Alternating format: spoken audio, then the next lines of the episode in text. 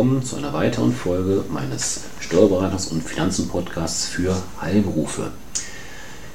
Ja, die heutige Podcast-Folge betrifft oder be ja, beschäftigt sich mit einem nicht ganz so angenehmen Thema. Sie werden es möglicherweise in den letzten Wochen und Monaten der Presse ähm, entnommen haben, dass äh, einige Probleme, steuerliche Probleme bei den sogenannten Airbnb Anbietern ähm, ja, vorhanden oder vorliegen. Airbnb betrifft die Vermietung, Vermietung von, äh, von Räumlichkeiten. Ähm, in unserer Kundschaft und Mandantschaft ähm, ja, kommt das ja, hin und wieder vor, dass es solche Fälle gibt. Ähm, und deswegen habe ich das zum Anlass genommen, Sie hierüber zu informieren. Äh, möglicherweise sind die wenigsten von Ihnen betroffen, aber gut.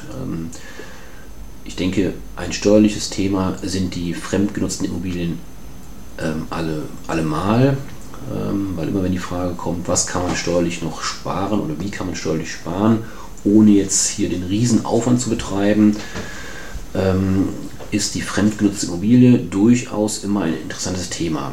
Und ähm, ja, dann ist der Weg auch nicht mehr weit, ähm, das Thema Airbnb ähm, im Blick zu haben. Daher möchte ich Sie heute darüber ähm, ja, auf dem Laufenden halten. Ähm, mit Social Travel, das ist dieser Begriff, der bei Airbnb ähm, im Zusammenhang genannt, genannt wird, mit Social Travel die Welt erkunden, das liegt voll im Trend. In diesem Zusammenhang werden Übernachtungsmöglichkeiten außerhalb von Hotels und Pensionen für kleines Geld angeboten. Hilfreiche Vermietungsplattformen sind zum Beispiel Airbnb, Couchsurfing, Wimdu oder auch Nine Flats. Hier können ähm, die Gastgeber und Gäste zueinander finden und die Win-Win-Situation perfekt machen. Win-Win, da der Gast für kleines Geld ein Dach über den Kopf bekommt und der Gastgeber dafür Einnahmen erhält. Dabei ist normalerweise auch das Finanzamt an dieser Win-Win-Situation beteiligt. Also sozusagen eine Win-Win-Win Situation, zumindest aus Perspektive des Finanzamtes.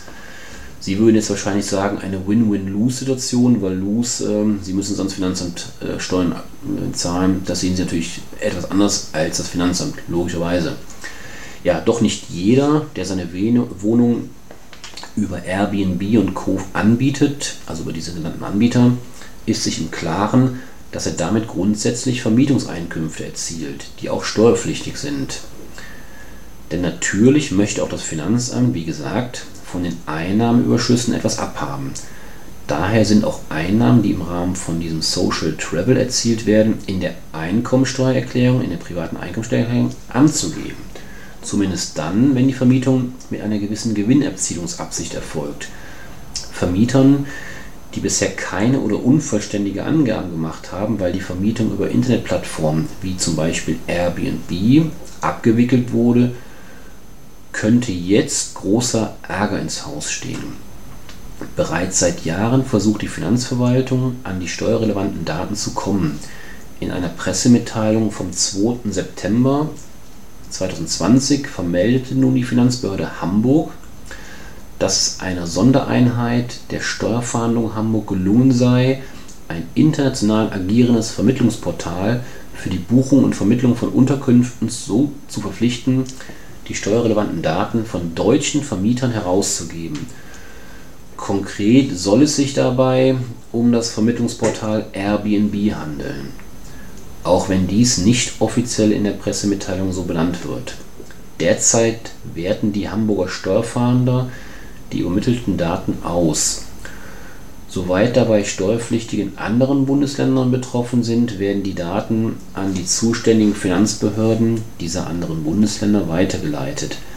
Allein die Berliner Senatsverwaltung soll rund 10.000 Datensätze aus den Jahren 2012 bis 2014 erhalten, schreibt zumindest die Berliner Zeitung am 11. September 2020. Die Hamburger Steuerverwaltung betont, dass nicht erklärte Vermietungseinkünfte im Zweifel für die letzten zehn Jahre rückwirkend besteuert werden können.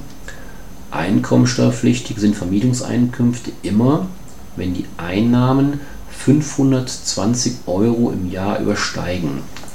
Steuerpflichtige, die in der Vergangenheit auf Internetplattformen als Vermieter von Ferienwohnungen oder Ferienzimmern aufgetreten sind und die Mieteinnahmen bisher nicht erklärt haben, sollten dies schnellstmöglich nachholen.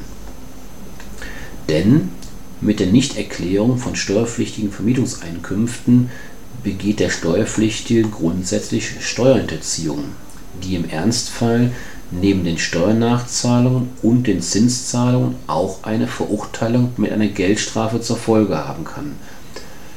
Abhängig vom Umfang der Steuerhinterziehung ist sogar eine Freiheitsstrafe, also Gefängnisstrafe, gegebenenfalls mit Währung, von bis zu fünf bzw. zehn Jahren nicht ausgeschlossen. Die freiwillige Nacherklärung der erzielten Einnahmen wirkt sich in jedem Fall strafmildernd aus. Bei einer zeitnahen Nacherklärung besteht auch eine gewisse Chance für eine strafbefreiende Selbsterklärung. Ja, unabhängig davon, über welche Internetplattformen, also Airbnb, eBay und Co. Vermietungseinnahmen erzielt werden, die insgesamt vor Abzug eventueller Kosten mehr als die besagten 520 Euro pro Jahr betragen, sind die Vermietungseinkünfte, das heißt also ihre Einnahmen abzüglich der Werbungskosten, die sie im Zusammenhang mit, dem, mit der Vermietung haben, bei der Einkommensteuererklärung anzugeben. Und nur dann, wenn die Summe aller Einkünfte, also aller ihrer Einkünfte vor Abzug von Sonderausgaben, außergewöhnlichen Belastungen etc. den Grundfreibetrag, den jeder Steuerpflichtige in Deutschland hat, von aktuell 9.408 Euro nicht übersteigt oder neben Vermietungsüberschuss von weniger als 256 Euro nur Einkünfte aus nicht selbstständiger Tätigkeit erzielt werden, muss keine Steuererklärung abgegeben werden. Das heißt, die gerade besagten Dinge die können Sie im Prinzip fast wieder vergessen, weil jeder Heilberuf aus meiner Sicht, zumindest die, die wir betreuen, ähm, definitiv mehr Einkommen hat als diesen besagten Grundfreibetrag von 9.408 Euro. In allen anderen Fällen, also insbesondere in den Fällen, in denen ich jetzt davon ausgehe, dass wir uns bewegen, in allen diesen Fällen besteht eine Pflicht zur Abgabe einer Steuererklärung selbst, wenn im Ergebnis keine Steuer zu zahlen ist, weil sich beispielsweise durch abziehbare Vorsorgeaufwendungen oder Krankheitskosten ähm, das zu versteuernde Einkommen unterhalb des sogenannten Grundfreibetrags von diesen besagten 9.408 Euro bewegt. Das heißt, also grundsätzlich klammern wir das mal aus, weil das dürfte Sie als meine Zuhörer wohl kaum betreffen.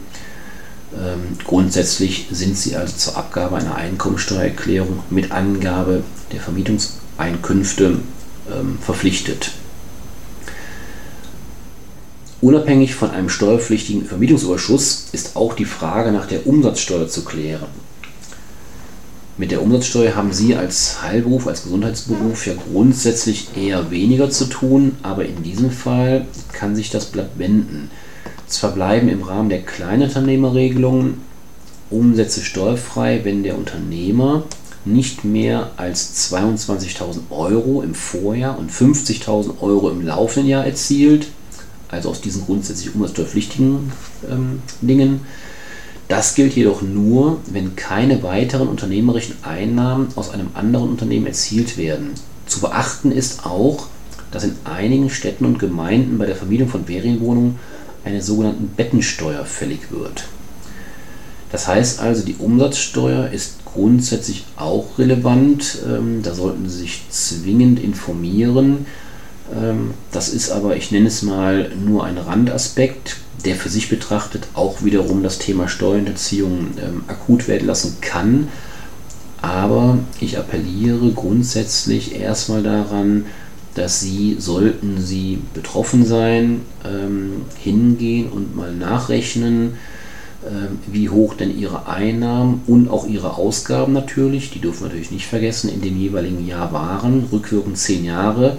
Und dann sollten Sie dringend zeitnah ähm, eine ja, sogenannte Nacherklärung, also Nachmeldung ans Finanzamt vornehmen und im besten Fall haben sie ja vielleicht sogar gar kein oder nur gewisse oder geringe Überschüsse erzielt, weil sie auch entsprechende Kosten haben mit der Vermietung.